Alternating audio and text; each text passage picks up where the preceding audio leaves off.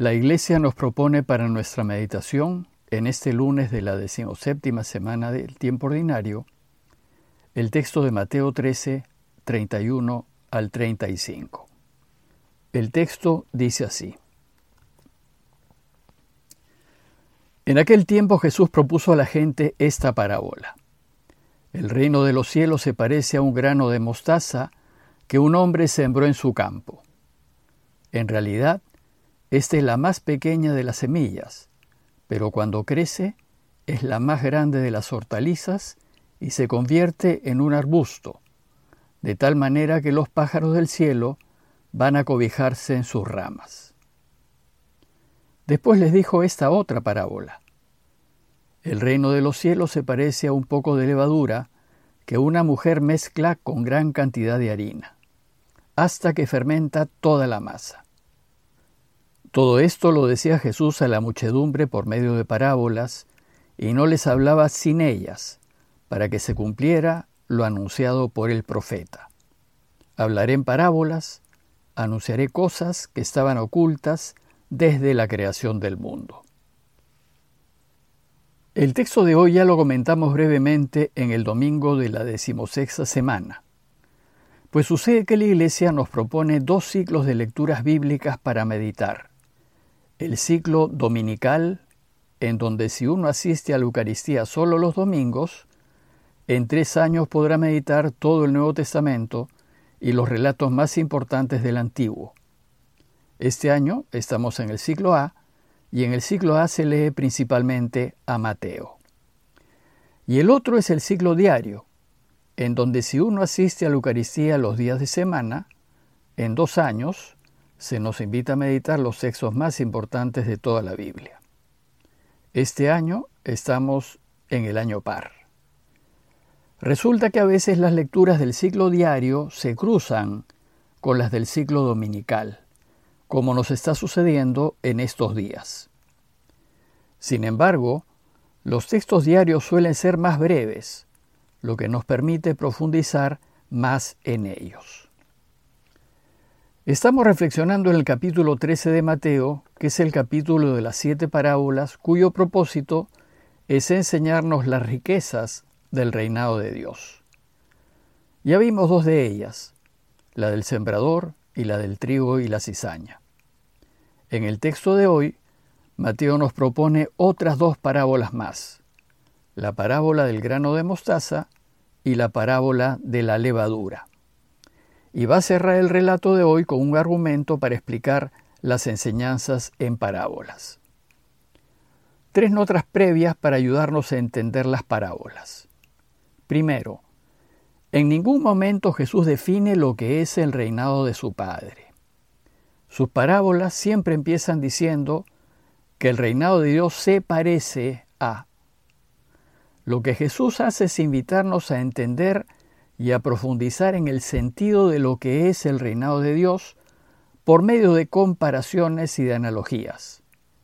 Y nos invita a relacionar nuestras vidas y cómo las estamos viviendo con lo que Dios desea. Este es un modo de orar muy bueno y muy enriquecedor. La segunda nota es para que caigamos en cuenta que Mateo es el único evangelista que no habla del reinado de Dios, sino del reino de los cielos.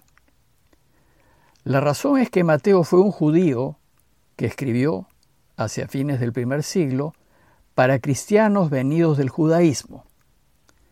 Y los cristianos que tenían formación judía sentían que era una enorme falta de respeto mencionar el nombre de Dios. Y entonces, para hablar de Dios, Mateo usa un eufemismo, los cielos. Y al decir cielos, Mateo quiere decir Dios, pero no lo dice directamente. Y tercero, las parábolas que usa Jesús salen mayormente de la vida ordinaria del mundo campesino. Su público era campesino y entendía muy bien las imágenes que partían de su experiencia de campo. A su público le era más fácil penetrar en su sentido y entender con más claridad la analogía. Hoy el mundo es cada vez menos campesino y se nos escapa mucho del sentido de las parábolas. Desgraciadamente hoy a muchos nos las tienen que explicar. Dicho esto, veamos en detalle la primera parábola, la del grano de mostaza. El texto empieza diciendo que Jesús propuso a la gente esta parábola. El reino de los cielos se parece a un grano de mostaza que un hombre sembró en su campo. La mostaza es un arbusto que crece con mucha facilidad y abundancia en la zona de Israel. Dice Jesús que esta es la más pequeña de las semillas, pero cuando crece es la más grande de las hortalizas y se convierte en un arbusto, de tal manera que los pájaros del cielo van a cobijarse en sus ramas. Es la más pequeña de las semillas. Su tamaño es como la cabeza de un alfiler, de un milímetro de diámetro aproximadamente. Y cuando crece, crece más que las hortalizas, pues los embrios de hortalizas son bajitos, como por ejemplo la lechuga o el tomate. Y la mostaza llega a ser un arbusto, prácticamente un árbol que ronda los 3 o 4 metros de altura, y efectivamente permite que los pajaritos aniden en él. Además, la imagen del árbol en cuyas ramas anidan los pajaritos es también un símbolo de ese reinado que llegará con el Mesías y que anuncian los profetas. Por ejemplo, Ezequiel 31 dice, En sus ramas anidaban todos los pájaros del cielo, bajo su fronda parían todas las bestias del campo, y a su sombra se sentaban naciones numerosas. ¿Y qué busca enseñarnos Jesús con esa comparación? Quiere enseñarnos la diferencia entre unos inicios pobres e insignificantes con logros finales sorprendentes. Quiere enseñarnos que aunque los inicios sean magros, los resultados son extraordinarios. Quiere enseñarnos que aunque parezca que nuestro esfuerzo por ayudarlo a reinar no sea relevante, en realidad los frutos que podemos lograr son increíbles. Tal vez con esta parábola Jesús quiera animar a su pequeña iglesia, conformada por pocos y sencillos pescadores, en medio de un mundo que les era hostil, para que no dejen de vivir su camino, para que no abandonen, para que perseveren. La segunda parábola es la de la levadura. Después le dijo esta otra parábola. El reino de los cielos se parece a un poco de levadura que una mujer mezcla con gran cantidad de harina hasta que fermenta toda la masa. El texto griego dice que tomó tres medidas de harina, y tres medidas de harina es el equivalente a unos 25 kilos, es decir, es mucha harina. Sin embargo, para que fermente toda esa masa, basta un puñado de harina. Y la levadura, en silencio, hace que toda la masa fermente. Esta parábola de la levadura es semejante a la parábola del grano de mostaza. Son parábolas gemelas. También en este texto Jesús desea enseñarnos que para que Dios reine no es necesario mucho capital ni muchos medios. Basta que nos animemos a colaborar para que Dios reine con nuestro granito de arena. No es necesario más.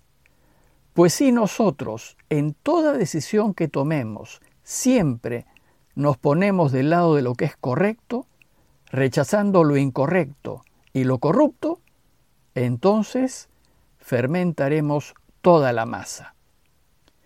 La levadura del reino de Dios fermentará los corazones y las vidas de las personas. Con estas dos parábolas Jesús nos está enseñando que podemos transformar el mundo a partir de nuestras diarias decisiones. Toda decisión que tomemos en favor de lo que es verdad y de lo que es justo, contagia. Y, como reacción en cadena, ello anima a otros a hacer lo mismo. En el mundo debemos ser como la levadura, pocos y silenciosos, pero significativos, y fermento en un mundo chato y triste. El relato de hoy termina con un argumento en favor de enseñar en parábolas. Dice Mateo que todo esto lo decía Jesús a la muchedumbre por medio de parábolas. Esta era la práctica de Jesús. Jesús haciendo así llegaba mejor a la gente y los campesinos le entendían lo que quería decir. Y dice Mateo que no les hablaba sin ellas para que se cumpliese lo anunciado por el profeta. En realidad aquí Mateo no cita a ningún profeta, sino cita el Salmo 78.2 que dice, Voy a abrir mi boca en parábolas, a evocar los misterios del pasado. Y Mateo traduce este salmo diciendo, Hablaré en parábolas, anunciaré cosas que estaban ocultas desde la creación del mundo. Y aplicaré este salmo a la práctica de Jesús. Sin duda, es más fácil entender por medio de imágenes que con palabras, pues las imágenes valen mucho más que muchas palabras. A manera de conclusión, los invito a preguntarnos si nuestro esfuerzo diario por ser personas honestas y justas en realidad vale la pena. Para Jesús, ciertamente sí. Para Él, todo esfuerzo suma. Y por tanto, considerar que no debemos dejar de ser honestos y veraces, aunque parezca inútil nuestro esfuerzo, pues el resto del mundo parece ir en dirección contraria. No importa, aunque vayamos contra corriente, nuestro esfuerzo por ayudar a Dios a que reine tiene un impacto positivo y multiplicador en el mundo que nos rodea. Pidámosle a Dios que a pesar de los obstáculos, nos anime a seguir caminando su camino. Y pidámosle también por tantas familias que por la emergencia de salud están pasando dificultades económicas y de salud. Parroquia de Fátima, Miraflores, Lima.